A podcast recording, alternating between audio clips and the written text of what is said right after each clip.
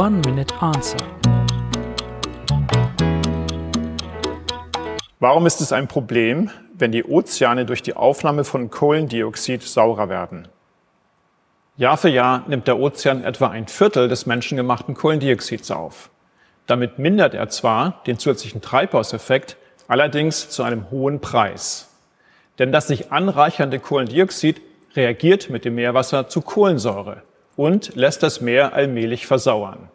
Ein Phänomen, das man Ozeanversauerung nennt. Seit Beginn der Industrialisierung ist der Säuregehalt des Meerwassers um 30 Prozent gestiegen. Und dies wiederum hat erhebliche Konsequenzen für das Leben im Meer. Insbesondere für all diejenigen Organismen, die ihre Schalen und Skelette aus Kalk bilden.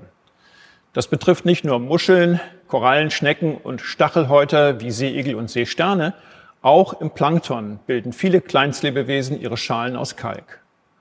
Ozeanversauerung führt dazu, dass das im Wasser gelöste Carbonat, der Baustoff für Kalk, allmählich weniger wird und die Kalkbildung damit immer aufwendiger.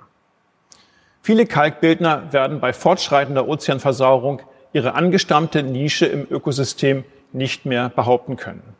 Damit verarmt nicht nur die Artenvielfalt, auch die Funktion der Ökosysteme ändert sich. Und am Ende der Kette auch die lebenswichtigen Dienstleistungen, die wir Menschen vom Ozean beziehen.